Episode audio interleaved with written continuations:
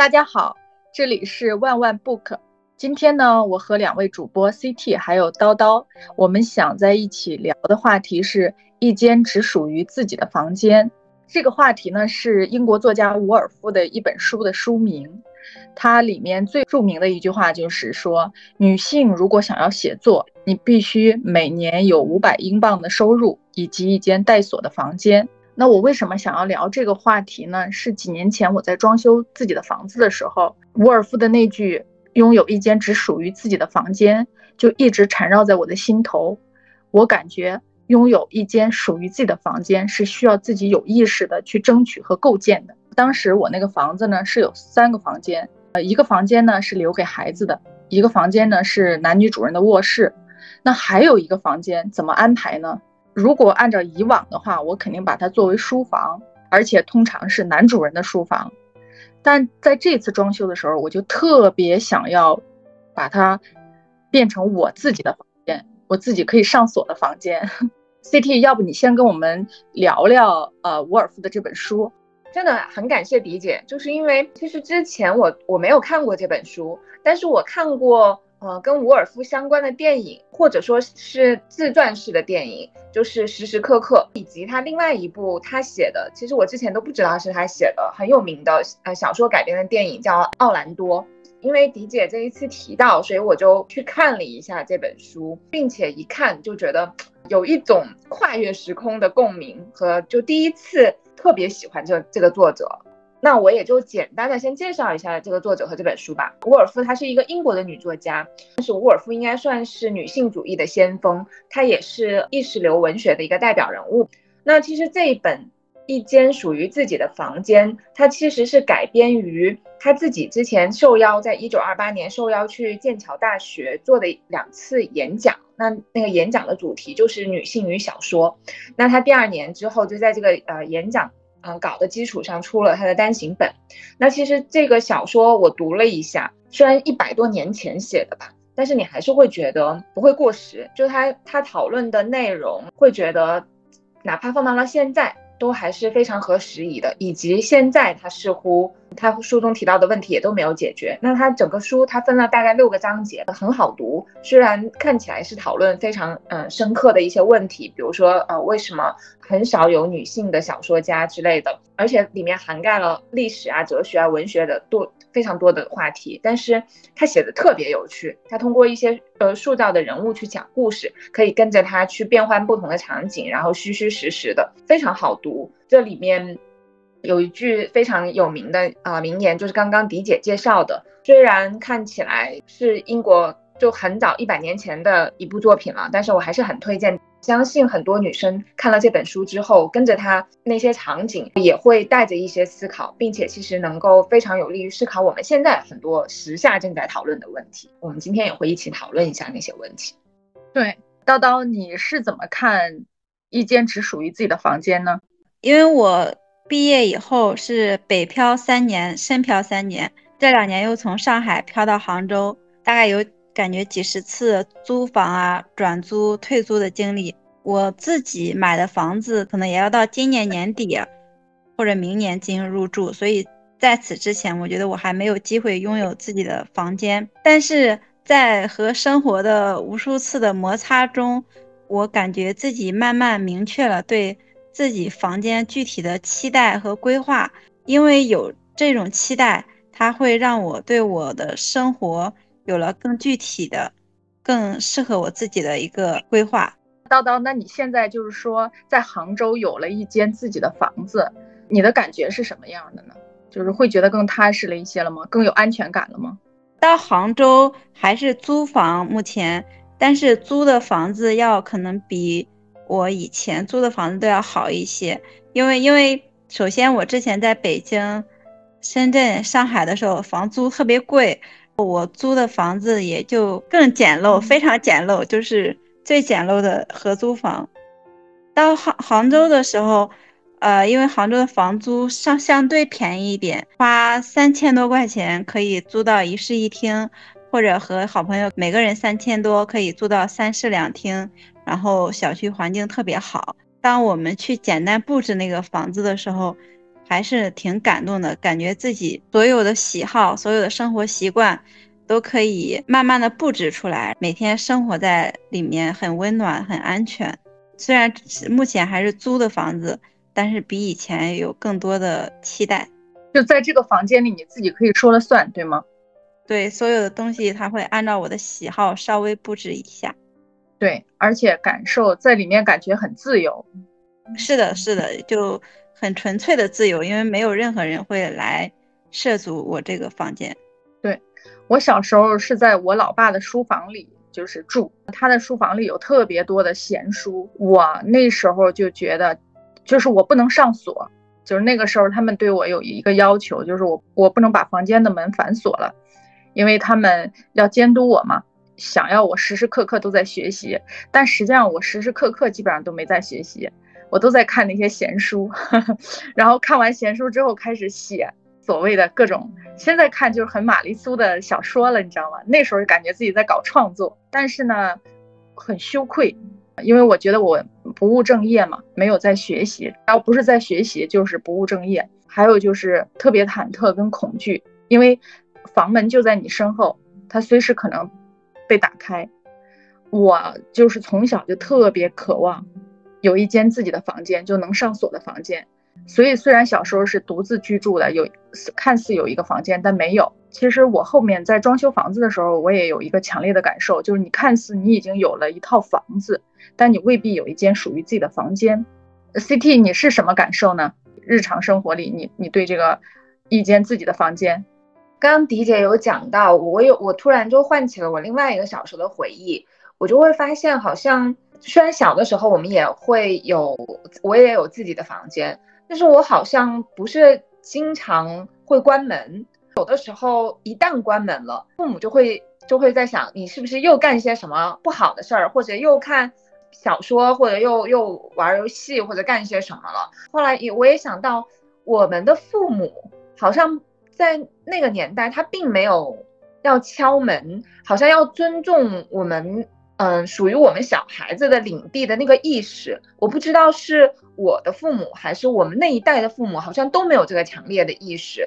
所以，我们我家的门都是常开着的，一旦关上，反而它就成为了一个好像是一个例外，非常特殊的一件事情。这是迪姐刚刚说一个上锁的房间，让我想到的。我觉得这是意识的问题。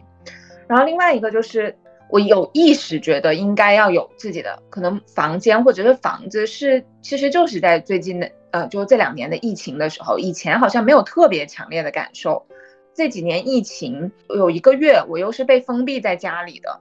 然后那个时候被就就在想，还好自己的房子装修好了，我住进来了，不然我会觉得我可能也许会抑郁，因为之前我租的房子因为在装修，所以我就短暂过渡了一下，就比较逼仄，也因为想着就是短暂过渡，所以会堆很多东西，就很窄，然后也不太想去收拾，因为总觉得我我我会搬出去的，我会搬到我自己的房子里面。还好疫情来了之前。我们搬到了自己的房子里，不然我可能真的会抑郁。疫情的这段时间会让我觉得，嗯，有自己的房子真的很好。其实沃尔夫这个一间属于自己的房间，它一个是说的所谓的一个现实中的房间，可能它很小，只需要十五平米，就是特别小的一个空间。然后还有一个就是所谓的精神空间，就是在你那个精神空间里，在你这个房间里，没有孩子，没有所谓的。就是男女朋友，就是你的另外一半，呃，没有其他任何东西，就是纯粹的你自己。其实确实是这样，就是，呃，我小时候就是一直以来就带着这个想拥有一个自己能上锁的房间的这个渴望。但是长大之后呢，我就很早的进入了婚姻，虽然我也很早的买了房子，但是呢，进入婚姻之后，我完全没有自己的空间。不管是在这个就是精神上，还是在物质上，孩子随时可以推门而入，其他人也可以随时推门而入。那在精神上更是这样了。我从来感觉在好孩子小的时候的很多很多年里，我都没有充分的只是考虑自己的活着过。你永远在这个要操持什么各种家庭的琐事、孩子的琐事、所谓的家务啊什么等等等等。从来没有一个属于自己的独立的精神空间和精神世界。叨叨，你呢？像迪姐还有 CT 小时候都是有自己房间的。我小时候在农村，家里孩子多，就完全没有个人空间的群居生活。工作以后，又住了很多合租房，感觉是另外一种群居生活。然后三十岁以后呢，开始觉得每个人的生活都是很不容易的。以前的话，更多的是看到自己的困难，然后现在的话，会觉得如果一个人能去不打扰别人。照顾好自己的精神和生活，就很难得了。所以，慢慢的会去了解自己的精神和生活需求，给自己去做一个更好的准备吧，让自己的精神和物质都安稳下来，可以更友好的去了解外面的人和事。CT，我知道你现在是也是呃在婚姻当中吗？那你现在你觉得在你你自己的房子里面，你觉得拥有这样一个房间吗？其实我在设计的时候，我们之前也也是三间房嘛，也会说有一间房想要放成就是我自己的，就是做冥想室或喝茶的。但我后来发现，其实这是意识的问题。就你说有三间房了，那我们就两个人，那可以各自都有，就是各自就自己的房间。你会发现。好像现在还是就大家共用一个书房，两个人在抢这一间书房。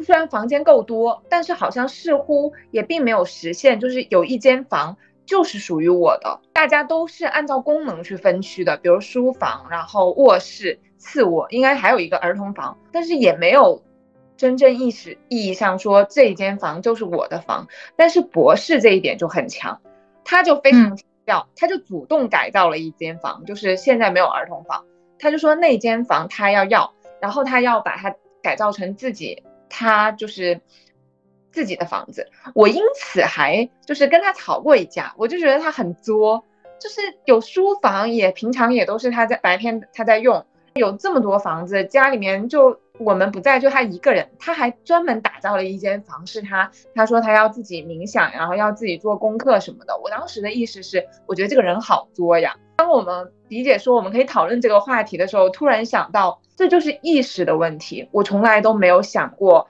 我应该给自己有一间房间，就这是我的，我可以想怎么打造它，怎么打造它。所以这也是今天要讨论这个话题的时候，我才想到，我好像从来没这么想过。呃，感觉就是有的人他可能一直都有这个意识，其实我一开始也没有这个意识，就是我装修第一套房子的时候也是三个卧室，一个儿童房，然后一个所谓的主人房，然后另外一个房子就变成了书房，而且呢，里面的书都是嗯，就是我老公的书，书架、书桌和整个房间的气质都是围绕着他展。但是那时候呢，因为我从小喜欢写东西，写乱七八糟的东西。我印象非常深刻的一件事儿就是，我那时候经常偷偷的跑到他的房间里写东西，因为那时候我老妈跟着我住，她就是帮我所谓的带孩子嘛。我就在房间，只要有空，我就会在房间打开电脑写东西，就写。我现在都不知道我当时都写的什么，就各种有头无尾的小说，呵呵偷偷的写，因为很害怕被老妈发现，就觉得很羞耻。好像已经为人父母了，我还在搞这些就是不靠谱的事儿。我记得有一次啊，我老妈就从那个书房进来，就我们两个发生了特别激烈的争吵，因为她知道我在屋里就是写这些东西吧，她一直很反对我，从小就反对我。记得那时候我老妈说：“就你还想当作家？”就是用非常鄙视的态度跟我说的这句话，我印象特别深刻，因为我觉得特别的受伤。但是即便是那样的情况。我都没想过，其实我在房间里的话，可以把房间反锁。我特别渴求有一块很清静的地方，就是不会有人打扰我，能让我思绪很连贯的写一段我尽情想写的文字。但在很多年里，我根本没有这个自由，没有这个机会。而且现在去反思的话，我完全可以跟自己创造这样的一个空间，因为锁在我这里，我可以让他上锁。但是就是好像觉得自己不应该、不能那样做。如果我那样做，好像甚至都会觉得有点变态。像迪姐，父母是公务员，老公呢又是大学老师，而且你自己的工作呀都很独立。我会以以为你的成长环境和你的工作都是非常 非常自信甚至骄傲的独立女性。我觉得我们国家的这个女性主义的这种意识还在萌芽的阶段啊。比如说，我老妈就会认为，不是公务员就是不务正业，或者说，反正作家肯定是不靠谱的事儿啊，这是一定的，因为她觉得你不可能成为一个作家，或者是她本身骨子里就很鄙视作家。我以为他们已经代表了上一代的高素质人群的思想，那并没有，真的是从小到大百般侮辱，我很痛苦。我觉得我一辈子的梦想没有实现。我女儿的学校前一段时间让家长给孩子写一封信，我当时就跟他写到，我十四岁的时候，我最大的渴望就是能听故事、写故事，这一辈子成为一个跟故事有关的人，永远跟故事在一起的人。但是我现在已经到这个年龄了，我的故事还没有写完一个。当时是想跟他说的是，就是人生为一世来。但是这件事是什么？不着急，你十四岁的时候在找这件事情，可能你到四十岁的时候依然在找这件事情。但是，我觉得坦率的说，我那个小火苗是在十四岁的时候就很清晰、很清晰的。我想要干什么，我特别知道，我就想要这一辈子写，不停的写。但是呢，漫长的这么多年里吧，我这个火苗就是一直，当他想要冒头的时候，就被我父母打这个冷水泼下。但是命运就是这样，你的火苗是那个，它可能无论如何会把你推到那条道路上。所以最后我没有成为一个作家，但我成了一个编辑，还是跟文字有关系，跟内容有关系。后面我就说到，就是说我装修第二套房子的时候，哎呀，这是不是太凡尔赛了？没没关系，这是我们未来的理想。就说那个 CT 刚才说她没有意识为自己争取这样的一个房间，但她老公有意识。我在第一套房子的时候也没有意识，在第二套房子的时候我有强烈的意识，就我一定要有一个自己的房间，这个房间闲人勿进，任何人都不能随便进来。我也确实给自己创造了这个这样的一个房间，我现在就在这个房间里觉得很幸福。反而我觉得迪姐代表了女性的第二人生阶段。就是可能第一人生阶段的时候，呃，我工作了，我有家庭或者有事业了，我还在顺从，我还在去满足别人的期待。然后迪姐已经到了第二个阶段，满足自己的期待了。但是我感感觉哈，就在日常生活里，家里的家务有百分之八十都是我承担的，然后可能孩子承担了能有百分之十，我觉得另外的。一半承担了有百分之十，百分之八十是由我承担的，其实非常不公平。但是我以前没有意识到，我现在的解决方案就是我全部的家务几乎都实现了自动化跟科技化，就是什么扫地机器人啊，什么炒菜机呀，嗯，我所有反正几乎都是机器，机器替代了我百分之六十的工作量吧，洗碗机啊什么的。我我每天去使用这些机器的时候，我都觉得，哎呀，真是我的再生父母。我的生活里要没有他们，我觉得我活不下去，因为那些家务太琐碎了，就是西西弗斯的巨石。家务就对女性来说，就像这个西西弗斯的巨石，你今天做完了，明天一样的巨石又落下来，你再把它推上去，明天一样的巨石又，把又落下来，还要推上去。我觉得我对家务极其的厌恶。这两年因为有这种东西的。自动烘干机啊，各种洗衣机啊，大衣服有大的洗衣机，小衣服有小的洗衣机，真的帮我分担了很多。我之前看到脏一筐的衣服的时候，我都有流泪的冲动。当然，我可能比较矫情啊，但确实每一天都会被家务淹没。我觉得每一个普通的女性都有这种痛苦，除非特别心灵手巧、超脱凡人的。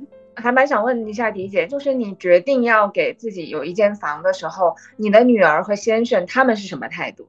我女儿没有态度，因为房子装修也是我装修的。我之前会认为，比如说房子就是应该我来装修，我装修的时候会充分的征求他们的意见，以及实现他们的想法为己任。现在我就觉得谁劳动谁做主，老子想把它装成什么样就装成什么样。但是我也跟老公创造了一个他的房间。就是他的房间，我也不会随便进去的。我女儿也有一个她的房间，而且我在她的房门上专门贴了一个卡片，就是进门请敲门，就是提醒自己，因为有时候万一比较着急的时候，我忘了敲门的话，那个卡片特别大，我看到那个卡片永远不会忘记敲门。所以我们现在三个人有三个房间，都是都是闲人勿进。我感觉迪姐的老公还有迪姐的女儿都很幸福，特别是迪姐的女儿。嗯，还行吧。那迪姐，你的那个房间都怎么布置了？就它大概都有啥？我其实这个房子装修的特别的霸道，咱最后成了一个装修的节目。嗯，就首先客厅其实就是我的房间，我除了有自己的一个单独的房间之外，我认为整个客厅起居室都是我的房间。你看，伍尔夫在他的书里说，女性永远都在起居室里活动，因为她要干家务嘛。那我现在呢，比如说我的，呃，那个客厅它是两排书架嘛，那我做编辑嘛，它有很多书，那些书当时在上架哪些书的时候。我就做了非常自私的选择，因为我老公也有很多书，我也有很多书，我最后把他的书放在了一个非常非常边缘的小角落，顶多只占两格。后来我连那两格都跟他下架了，也就是说，两排的书架上全是我的书，所以那个客厅其实就是我的客厅。有人说一个人的书架就是他的精神内裤，那个人的意思是，所以你的藏书不要轻易示人。我的精神内裤就一进门就能看到，你知道吗？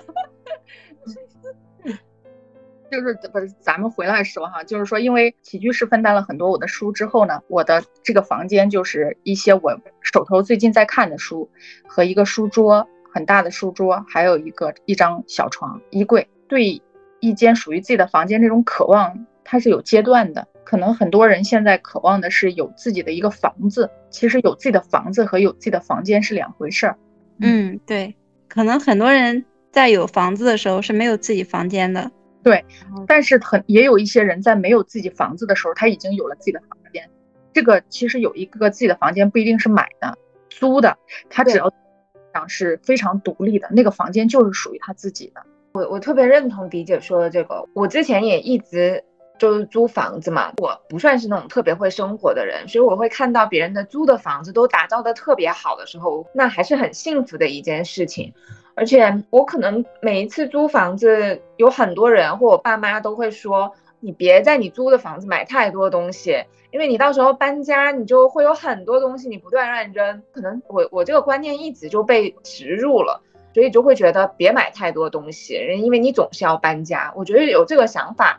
其实会让我们之前的租房子的时候会过得有一些漂泊感，你就会觉得这不是我的房子，就不管怎么样，它都不属于我的房子，而且你也不会精心的打造它。那时候我就会觉得，可能有一段时间在租房的时候，会让我自己有漂泊感和那种生活的廉价感，因为我觉得这跟你租的房子还是买的房子，以及你是花多少钱去打造它，我觉得关系都不大，而是我怎么看待我住的这个地方。和我怎么去打造我我住的这个地方和我我的生活，所以这个是刚刚迪姐说每个人确实有不同的阶段，但我觉得这个房子和房间其实它并不等于说就是物质上的房子和房间，并不等于说你要花多少钱你就可以拥有你想要的那个房间。其实你可以花很少的钱，但我觉得我们确实应该要有这个意识去打造我们自己的房间。也许它是租的，我觉得也没没什么关系。是的，是的，因为我也租了很久的房子，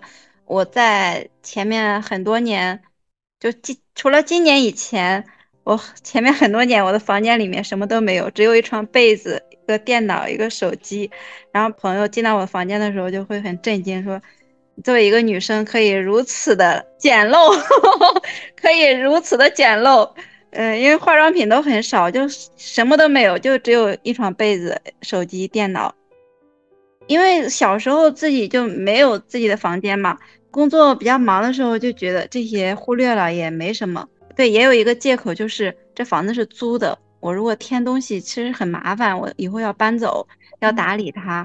我到杭州以后看到了很多朋友，他们把自己租的房子布置得非常漂亮，也没有花太多钱，完全按照自己的喜好去布置。我也会有一种羡慕，就是感觉他他的生活很真实。而且很幸福，好像前面漂泊了很多年是没有必要的。其实漂泊的时候，好像也可以这么给自己一个相对幸福的空间。是的，其实伍尔夫那本书呢，我觉得他呃其实是个典型的女性主义的作品。他在书里，我记得他说，这个经济基础决定上层建筑。他说，女性的聊天内容就是总是婚姻、孩子、家长里短，从不涉及什么。他当时说的好像是天文、科技什么之类的啊。而且他说，这个女性应该拥有一个自己的房间。他大概的意思还是说，自己是最重要的。你要认识到自己是最重要的。他觉得女性在这个社会里是不公平的。被不公平的对待嘛，就是我们承担了很多未婚的。他当时是说莎士比亚，如果莎士比亚有一个妹妹，对吧？CT，我记得就是你没有机会接受更好的教育、更好的社会资源，父母对你更多的资源倾注。然后是说已婚的呢，那更不用说了，你要承担绝大多数的琐事，而且你不可，你不能拥有那个存款，在那个年代。叨叨，你也是个多子女家庭是吗？对我们家有四个孩子，是有。弟弟啊，什么姐姐什么，两个姐姐一个哥哥。那你对这个就是女性的在社会上的不公平，包括在婚姻中的不公平，你有感受吗？我这个感受过于强烈。我今天还在和我朋友说，哎呀，都不好意思说。就回老家过年的时候，我我们现在啊还处于不能上桌的地位。今年过年年夜饭的时候，我们因为是有家里有很多个孩子，七八个孩子，然后十来个大人。那这个时候就面临一个问题，可能要有几个人和孩子随随便便的在旁边吃饭，然后还准备了一桌很正式的饭菜，只够坐十个人左右。那这个时候呢，就是十个男人坐在了那里，然后就很默契的，所有的女人和孩子就在旁边，而且做菜的还是女性吧？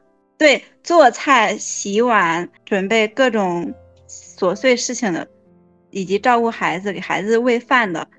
给孩子做饭的也是女性，就基本上大概率是这个样子。对呀，而且那十个男性基本上都是歪瓜裂枣，也没有什么真正意义上的做出什么有价值的事情。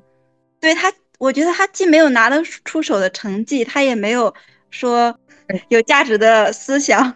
对，也不能提供什么情绪积极的情绪价值。就是，因为他是个男人，他可以坐在那里，对，可以互相在那里吹牛啊。喝酒啊，唉，而且像我姐夫和我姐他们在外地的时候，家务绝对是平分，以及可能她做的还多一点。但回到家那种那个氛围，让她不由自主的就抬高了她的地位。对，她在那个氛围里面就会被传染。对，就理所当然的，他可以坐在那里，但谁都没有资格坐在那里。我觉得。就是他们就会觉得哦，好像是可以坐在那里，然后等着别人给他把菜端上来，所以就感觉这一百年好像没有什么变化。就是伍尔夫在小说里面写的那一些，可能是现在不也照样是这样子吗？感觉都没什么进步。是的，进步是有限的，就还有很大的进步空间。对，但是 CT 你的家庭还好啊，还可以是吗？就是目前你的婚姻情况就是在家务上。在家务上，因为我真的很懒，而且我也我跟迪姐一样，我并没有享受那些家务。但我我确实是觉得，可能是受我爸妈的影响，我我他们都是就处女座，而且我妈非常勤快的那一种，她就会把家里弄得很干净，我就会觉得好像家里很脏，这件事情也会让我挺不舒服的。我呢，就是真的是，哎，我我还是反省一下，我还挺双标的，我又不想让它很脏，但是我又觉得。做家务真的太浪费时间了，我尤其不喜欢做饭。我觉得做饭这件事情简直了哦，买菜、洗菜，然后做菜还要收拾，我觉得少说要两个小时。而且我弄完这一一轮，我都觉得那些饭菜更难吃了。这些事情都最好都不要我做。所以我跟迪姐同样的，就是能买洗碗机啊这些，我都觉得这是人类最大的进步，就是有这些。另外就是。平常就是小小少一些，还是为了让它干净。然后两周或三周，呃，宁愿找一个阿姨，虽然看起来也挺就是小资和乱花钱。我爸妈经常说我说有多少钱，然后还是一个什么样的大富家庭嘛，还要每两周请一个这阿姨这样子。但我觉得这解放了我，嗯，我觉得既满足了他很干净，又没浪费我的时间，我也在创造就业机会啊。但是他们就完全理解不了。是的，而且我觉得没有几个女性会真正的享受做家务。就比如说，我也享受把房间变得漂漂亮亮、干干净净的，但是不能天天都去打扫。比如说我两周打扫一次，我会真的很享受。比如说插花呀，把它整个搞得很漂亮啊。还有一点就是，如果我今天做了很多很多的家务，我躺在床上的时候，真的觉得好疲，就很累，就是那种累，就像是被抽干的感觉。就谁都治不好我这种精神内耗。对，我觉得这是一个精神内耗。对于普通人来说，除非你的老公无时无刻在给你足够多的情绪价值，对，双倍的、多倍的一个情绪价值反馈，才能减少这个精神内耗。对，就是主要是那种琐碎的事情没办法让你有成就感。而且我感觉很多普通的女性都是不自信的，以及需要很多学习的机会和时间，反而都被这些占据了。我觉得很多女性是没有意识到，就是不自觉的就进入到了这样的一个洪流当中。就是我原来也没有意识到，现在也没有，就算现在意识到了，依然逃脱不了这些东西。是的，应该是大部分人都难以逃脱的。对，这真的就是意识，而且这这这种观念似乎根深蒂固。我觉得它的可怕就可怕于这种观念被习以为常和理所当然了。我如果我没有做家务，其实我我爸妈也会觉得就我很懒，我女生就应该多做家务。为什么呀？对呀，在在我们老家是这样的，我感觉一个家庭啊，男人、女人和小孩出门，如果如果不够干净体面，肯定是女主人的问题。如果你去他家做客，他家有任何不干净的地方，大家也会觉得是这个女主人的问题。这个家一年到头，大家对他们的工作或者是一家人的发展有什么意见，所有的责任都可以归于他的女主人身上。是的，如果孩子没有出息，基本上也是女主人的问题；如果老公呃遭遇不幸，也基本上是女主人的问题啊。就是通通都是，对，哪怕他每天穿的够不够体面，都是女主人的问题。唉，悲催。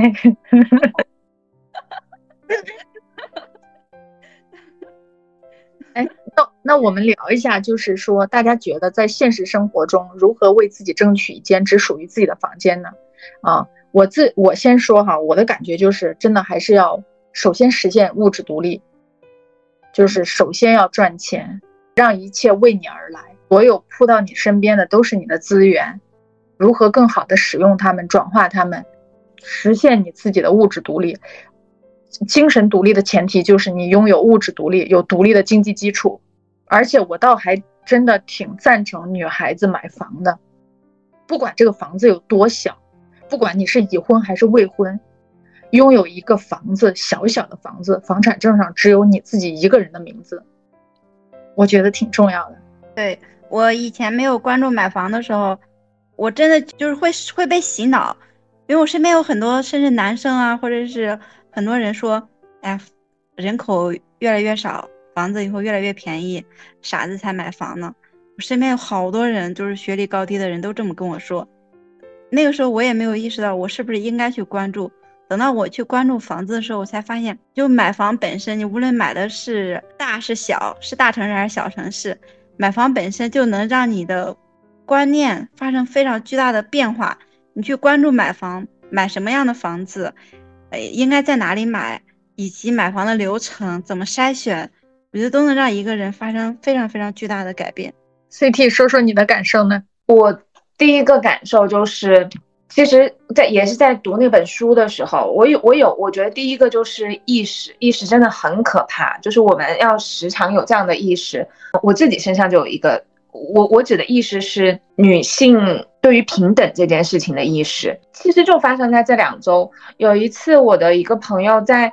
呃，我们的群里面发了一个他同事的对话框，然后我就点大看那个呃女孩的头像是就是工工作飞书上面的头像，然后那女生就是工作头像，她就穿的就比较清凉。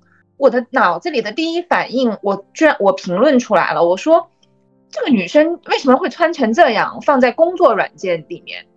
想要再去评论的时候，我突然意识到我自己的这个想法很可怕。因为我们一直都在说，为什么一个女生穿成什么样子？呃，其实我我觉得我自己的女性意识还算是比较强的，就比较难搞的那一种。但是我居然都下意识的会这么去评论。我在想说，女生穿成什么样，这是她的自由。但当然，我的点是她为什么在那个工作软件上用那一张照片？但我觉得这也是她的自由。当我意识到我居然也会这么评论的时候，我当下就说，就我就觉得我还挺可怕的。然后我还就在那个群里说，我说我对刚刚我的那个评论道歉。我说我们天天都在骂那些男生为什么会评论女生穿的少，发生的任何事情都是因为女生穿的太清凉，或者穿的不像是一个好女孩。然后我会去做什么？真的没想到，我说我作为一个女生，还是我觉得我还算是比较先锋的女生，我都会这么想。所以当时我就会觉得挺可怕的。这种意识变成了理所当然或习以为常的时候，让我那一刻我觉得有点恐惧。所以，第一个为自己争取自己的一个房间的第一件，就是我觉得沃尔夫说的，女性应该开始承担你的那个责任。这个责任是第一，你要有意识；第二，你要有勇气。其实我们时常有的时候也会经历着一些男生，或者是同事，或者是朋友，有的时候会。当面或者是在微信群里面讨论一些女生，她们可能用的不是很尊重，或者她们并不觉得不尊重去调侃她。当发生这些事情的时候，女生都应该勇敢的站出来说为什么要这么做。其实我们真的很少会这么做。试问，有的时候我可能意识到这并不应该，但是我都没有去这么做。所以我觉得第一个就是我们要有意识啊，然后要有勇气这么做。一就像沃尔夫说的。我们身上是有责任的，我们不仅仅是我们自己。他有一篇演讲，我觉得非常棒，我听完就特别动容。然后我就在反思，有的时候我都不是这么做的。所以我觉得，想要为自己争取一个房间，第一件事情就是这个。第二件事情，我特别同意迪姐说的，就他呃书里面说，心智的自由仰仗着物质基础。一个女生需要有，哪怕她你没有那个房子，自己的房子，你需要能找到。特别是婚姻中的女生，你要能找到，当发生任何事情，你有一个落脚点，你有足够的现金，给你自己找一个特别特别好的酒店，让你住一晚上。这个也是，就身边可能有一些朋友，他发生了婚姻的变故，然后他都不知道去哪里。这个给我特别大的感受，就是你没房子，你没有去的地方，但是你要能给出了事情，你要能给自己准备一个你可以去的地方。哪怕是特别好的酒店，也必须要给自己准备着，就不要攀附任何人，让自己就是有体面的生活。这是第二个，我觉得给自己做一个这样子的小的储备金吧。第三个就是我觉得，呃，比起实际的那个屋子，可能建造精神世界的那个房子更重要。你要不断的去想你要什么样的生活，并且你要有意识，你就去创造那样的生活。我还有一个特别强烈的感受哈，就是说，呃，独立这件事情，它分表面的独立和内在真正的独立。我在三十岁之前都是一个看似独立，实际上很不独立的人，就是非常老旧的观念。那表面的独立是什么呢？就是我从小就被教育，女女孩一定要有工作，一定要有自己的收入，一定要所谓的独立嘛，这是我父母从小就挂在嘴边的。一个词语，那我就是只有生孩子的时候，有几个月的时间没有工作，在家休息，剩下的时间全部是在做我喜欢的那个所谓的编辑的工作，而且呢，非常的卖力，就是卖力的。我现在回想，我当年二十多岁刚工作那几年，我都要热泪盈眶，你知道吗？满北京城的跑啊，不管是做活动还是见作者，特别特别的努力，看起来好像是独立，但是我内心。我知道，就是总是会觉得我有可退居的地方，而且那个可退居的地方是另一半为我创造的，是一个温暖的港湾。就是说我可以在外面冲锋陷阵，但如我做不好也没关系，因为我可以有退守的地方，有一棵大树可以为我遮风挡雨。其实内心对自己的定位还是一个像藤蔓一样的东西，就是小时候看琼瑶的小说看多了，你知道吗？这个毒瘤。真正的独立是后面，就是所以有时候年龄对一个女性来说，它也是一种馈赠啊。她给你，她赠给你了皱纹，也确实是赠给你了内心的成熟。我后面就是可能对工作很倦怠，也没有之前看起来那么冲锋陷阵。但我知道我骨子里是真正的立起来了，就是是真正的不害怕、不恐惧了，也没有再有所谓的那个奢望了。所以我觉得这种感觉是最踏实的。我感觉我现在还处于迪姐说的那个前三十岁的那个状态里。啊，而且你知道吗？在我那个时候，比如说像房子啊、车子啊，我都觉得有没有自己的名字无所谓。哎，真的觉得好无所谓。啊，后面就不会觉得了，就觉得嗯，要要就是正常嘛，就是嗯，就是我们平等，完全平等。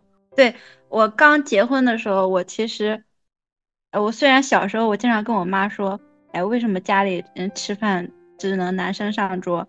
我妈就说，只有我老问这个问题。我妈觉得我是代表了女性平等的那个 思想。但是我长大结婚的时候，我就觉得我应该去赶紧做一个朝九晚五的工作，去多照顾一些孩子，多去。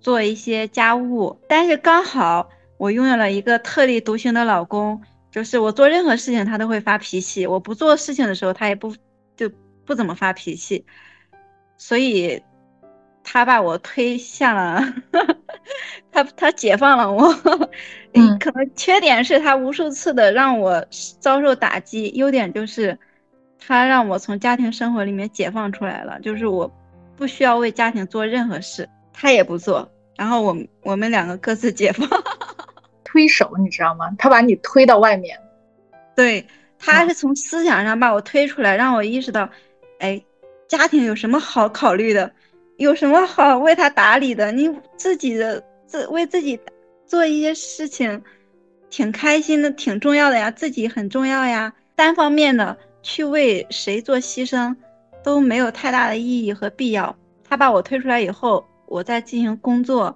然后工作又让我意识到，工作对于女性真的太重要了。然后他他会给你沉淀很多物质基础，还会给你沉淀沉淀很多精神思想的价值，让你拥有了物质基础，让你拥有了独立的能力，以及独立拥有了独立的思想。所以我觉得，失败的婚姻让我思想上被解放，工作让我在物质上被解放，特别好。我觉得他那这就是他存对你来说存在的意义，对，让我这辈子都不会再说我要去为婚姻做什么牺牲。你们的婚姻他渡了你一段，挺好的。是，呃，对，就是很快的打破了这个滤镜和枷锁。那有什么想要对听友说的话吗？我之前看到别人做的总结，说人生不过三万多天，有无数种活法。也可以去很多地方，我当时看到的时候还挺认可的，因为一直感觉自己给了自己很多枷锁，然后生活让自己有了越来越多的精神羁绊。但是无论生活怎么样，其实自己还是很重要的，同时给自己留一个独立的房间也是很重要的。我想送给就是听友两句话。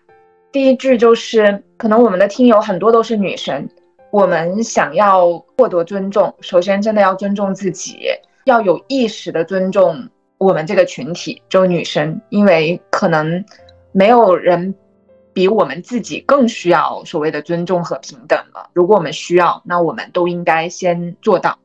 第二个是，其实也是伍尔夫，我觉得是他传达的吧，就是不必行色匆匆，不必光芒四射。不必成为别人，只需要做自己就好。这也是沃尔夫特别有名的一句诗。我原来还想把它做到我的一个文创的本子上。我想说的是那个沃尔夫里面的一句话啊，就是他结尾的一句，也是被引用最多的一句。他说：“呃，我希望所有的女性们都能尽己所能，想方设法的给自己挣足够多的钱。”去旅行，去无所事事，去思索世界的过去与未来，去看书、闲逛、做梦，让思考的鱼线深深地沉入到生命的溪流中去，做个会思考的人。那我们最后呢，又到了我们的送书环节。今天呢，我们要送的这本书就是伍尔夫的这本《一间只属于自己的房间》，全网二十四小时内。评论点赞最多的三个用户就有机会能获得这本书。期待你的评论和点赞。拜拜，拜拜，拜拜。